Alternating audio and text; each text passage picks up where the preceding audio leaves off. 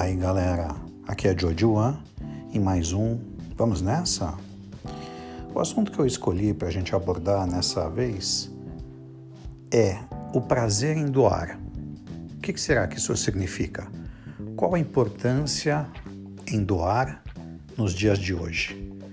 Vamos falar sobre isso e muito mais? Vamos nessa!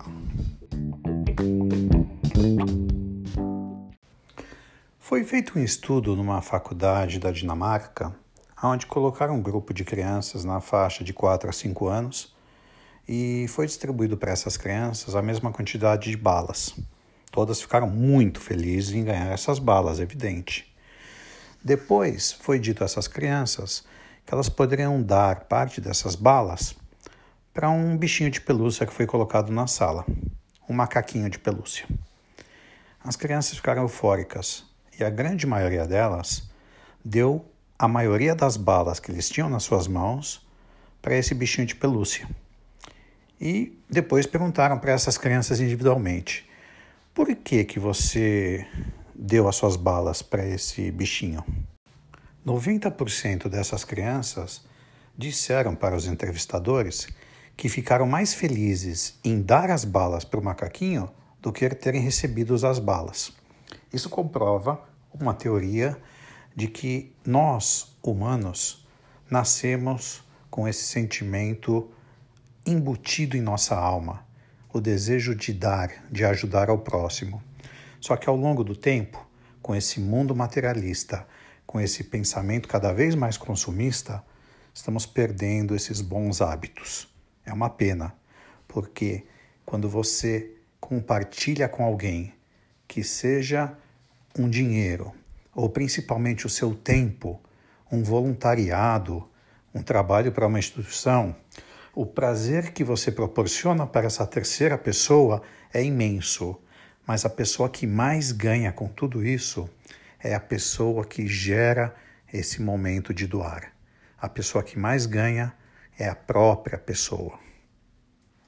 No judaísmo, que é uma religião milenar, existe o conceito da tzedakah, que significa justiça social, aonde os mais afortunados repartem 10% do seu lucro com as pessoas menos afortunadas, ou seja, ajudar aos mais necessitados de uma verdadeira justiça social.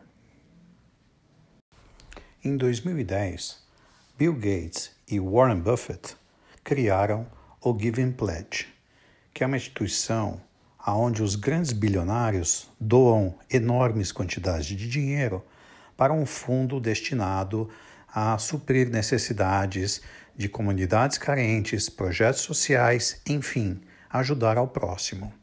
É óbvio que grandes empresas e alguns mais afortunados entraram nessa onda, porém, muito aquém pela grande quantidade de pessoas muito ricas que existem no mundo hoje em dia.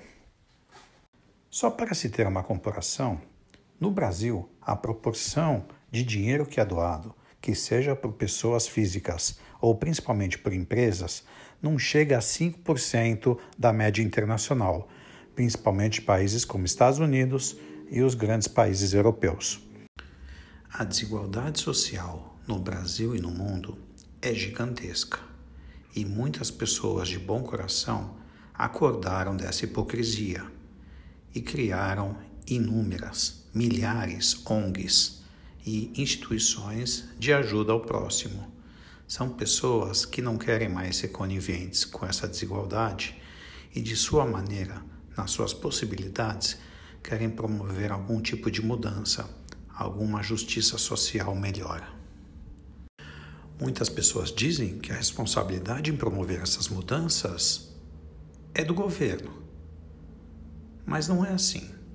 Se cada um de nós fizermos o mínimo necessário em ajudar ao próximo, alguma causa, alguma instituição, a força coletiva seria enorme e com certeza promoveremos mudanças muito mais rapidamente do que estamos alcançando nos níveis atuais.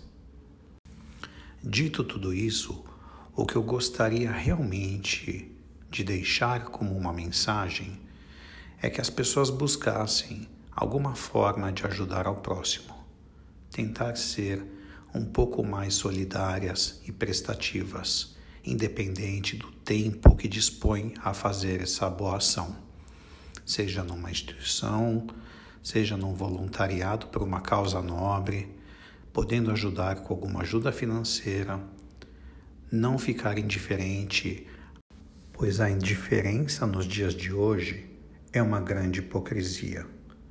Precisamos tirar essas vendas de nossos olhos essas vendas que foram colocadas ao longo dos últimos anos, com todo esse movimento consumista, todo esse movimento imediatista, com todo esse estresse do dia a dia, desacelerar e pensar um pouco mais no próximo, pois a pessoa que mais se beneficia com todo esse gesto de doar é a própria pessoa que doa. Isto é fato. As crianças sabem disso desde que nascem. Nós, adultos, simplesmente esquecemos essa grande verdade.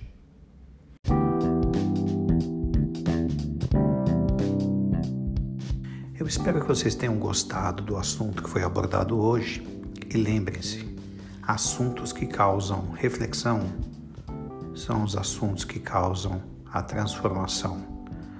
Muito obrigado pela atenção de todos e espero vocês no próximo Vamos Nessa?